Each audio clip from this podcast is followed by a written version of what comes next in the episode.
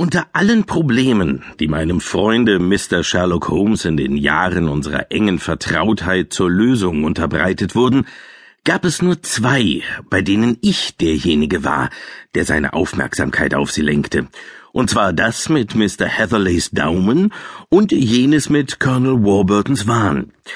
Das Letztere mag einem scharfsinnigen und eigenständigen Beobachter ein besseres Betätigungsfeld dargeboten haben, doch war das andere in seinen Anfängen so seltsam und so dramatisch in seinen Einzelheiten, dass es durchaus einer Aufzeichnung würdiger sein mag, wenn es auch meinem Freunde weniger Gelegenheiten zu jenen deduktiven Denkmethoden bot, mit welchen er solch bemerkenswerte Ergebnisse erzielte.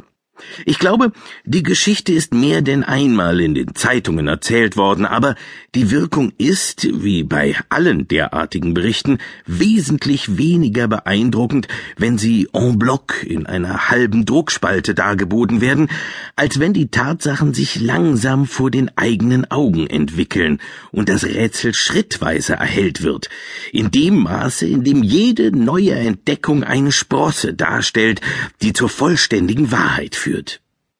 Zu jener Zeit hinterließen die Umstände einen tiefen Eindruck in mir, und der verstrichene Zeitraum zweier Jahre vermochte diese Wirkung kaum zu schwächen. Es war im Sommer 1889, nicht lange nach meiner Heirat, als sich die Vorfälle ereigneten, die ich nun zusammenfassen will. Ich war zu zivilem Praktizieren zurückgekehrt und war schließlich aus den Räumen in der Baker Street ausgezogen, wenn ich ihn auch weiterhin besuchte und ihn gelegentlich sogar dazu überredete, seine Bohème-Gewohnheiten so weit außer Acht zu lassen, dass er uns besuchte. Meine Praxis hatte sich stetig vergrößert, und da ich zufällig nicht allzu weit von der Paddington Station entfernt wohnte, gewann ich einige Patienten aus der Beamtenschaft. Einen von diesen hatte ich von einem schmerzhaften und langwierigen Leiden geheilt, und er wurde nie müde, meine Tugenden anzupreisen und zu versuchen, mir alle Leidenden zu schicken, auf die er Einfluss hatte. Eines Morgens, kurz vor sieben Uhr, wurde ich dadurch geweckt, dass das Hausmädchen an die Tür klopfte, um mir mitzuteilen, zwei Herren seien von Paddington gekommen und warteten im Sprechzimmer.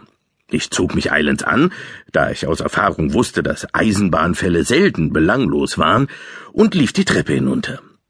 Als ich noch auf der Treppe war, kam mein alter Verbündeter, der Schaffner, aus dem Raum und schloss die Tür hinter sich. Ich habe ihn da drin, flüsterte er. Er wies mit dem Daumen über seine Schulter. Er ist in Ordnung.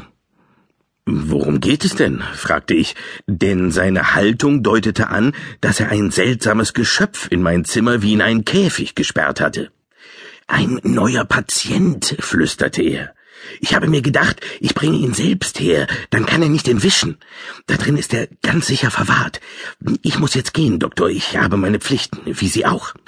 Und so verschwand mein trauter Schlepper und ließ mir nicht einmal Zeit, ihm zu danken. Ich trat in mein Sprechzimmer und traf dort einen Gentleman an, der am Tisch saß.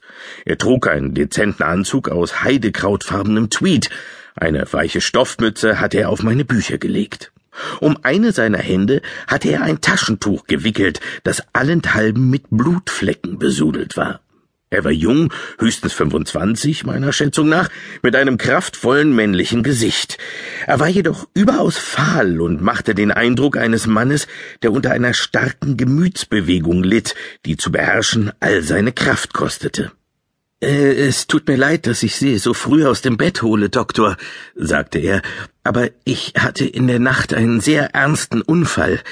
Ich bin heute früh mit dem Zug in die Stadt gekommen und als ich mich in Paddington erkundigte, wo ich wohl einen Arzt finden könnte, war ein braver Kerl so nett, mich herzubringen. Ich habe dem Mädchen eine Karte gegeben, aber wie ich sehe, hat sie sie auf dem Nebentisch liegen lassen. Ich nahm sie in die Hand und warf einen Blick darauf.